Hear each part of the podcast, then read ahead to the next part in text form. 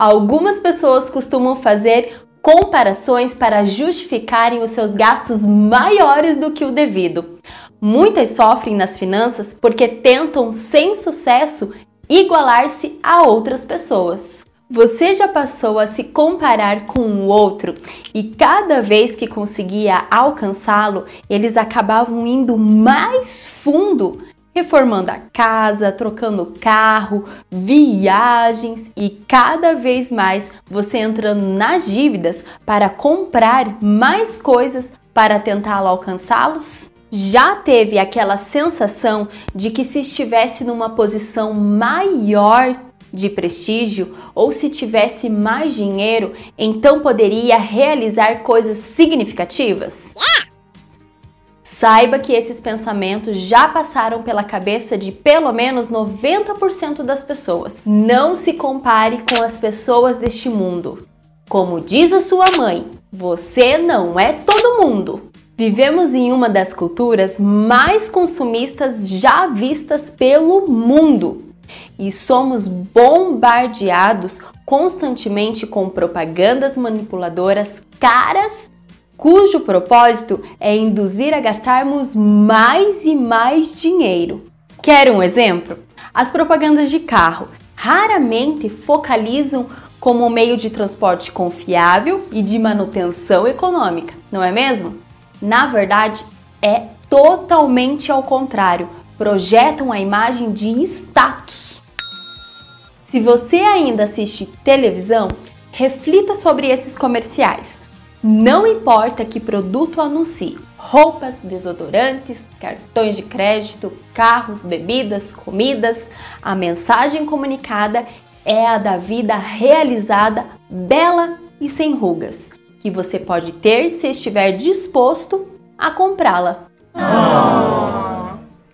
Infelizmente, a mídia tem influenciado com grande fúria, de certa forma, a todos nós. Veja esse gráfico.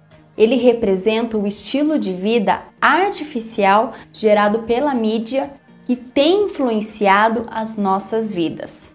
A curva inferior representa a nossa renda, o que podemos realmente usar para compras. A curva de cima ilustra o quanto, na verdade, gastamos. A conta não fecha. A parte superior do gráfico demonstra que as propagandas nos dizem para comprarmos. Trata-se da ideia de uma imagem que geralmente um estilo de vida caro que nos irá garantir a satisfação das necessidades mais profundas do coração humano. Isso acontece quando desejamos viver um sonho falsificado e induzido pela mídia, mas não podemos o sustentar. Somos então dominados pela insatisfação, inveja e cobiça. Uma pesquisa interessante sobre os setênios, que é o estudo de cada fase dos ciclos de 7 em 7 anos, que demonstra que a pessoa primeiro passa pelo processo de se conhecer para depois incluir-se no restante do universo. Ao dominar o individual, passa a ser mais fácil interagir com o restante que está ao nosso redor, como por exemplo a saúde, a agronomia e a educação. A cada ciclo, nós aprendemos com o anterior, desenvolvemos habilidades previstas, assimilamos tudo e vamos para o próximo período de sete anos. A teoria dos setênios pode ser dividida em três grandes fases: dos 0 ao 21 anos, que é a fase do desenvolvimento físico e também da personalidade, dos 21 aos 42 anos, que é a fase das escolhas, onde passamos a tomar nossas próprias decisões, e dos 42 em diante, que é a fase da maturidade, onde aprendemos com as nossas próprias escolhas.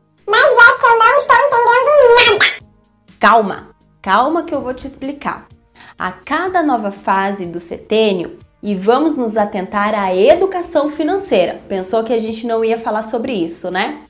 Então, isso tem grande impacto na nossa nova fase. Você concorda que as minhas decisões de hoje podem influenciar nas minhas decisões do futuro? Vai ter momentos que vamos buscar o equilíbrio e tentar estabilizar as coisas, mas precisamos nos atentar que nem tudo está sob o nosso controle. Existem muitas variações e a demora para encontrar uma sintonia entre as coisas pode acarretar em ansiedade e frustração. Por isso, planeje suas ações orçamentárias levando em conta as variações, principalmente da nossa economia. Lembre que a economia ela é cíclica. Tem um vídeo meu que fala melhor de como você pode prosperar nas baixas e altas da nossa economia. E agora, a pergunta que não quer calar. Presta atenção. Em qual fase você está? Consegue identificar qual o seu padrão de vida hoje e se isso está acarretando no seu endividamento e frustrações? Saiba que é necessário organizarmos o nosso dinheiro em potes para dar início à nossa riqueza.